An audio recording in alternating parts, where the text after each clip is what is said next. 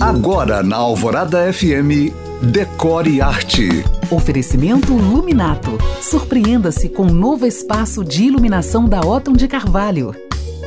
Hoje eu falo das plantas dentro de casa, uma tendência que foi intensificada durante a pandemia e que agora se consolida, a meu ver, para sempre. Mas quais as plantas têm sido usadas para cumprirem esse destino doméstico? São muitas, mas sem dúvida as suculentas são ainda a opção ideal para aqueles que buscam pouco trabalho e grande efeito decorativo. Mas será que só elas valem a pena? Eu vou te dar dois exemplos de plantas inesperadas nos interiores, mas que ficam perfeitas. São elas os gerânios e as begônias. Essas duas plantas que dão flores em suas espécies adequadas, com a luminosidade correta e alguns cuidados, alegram e perfumam qualquer espaço. O que eu sinto é que muitas vezes queremos plantas de pouca manutenção achando que poderemos até ignorá-las, mas não é bem assim. Planta é vida e qualquer vida para prosperar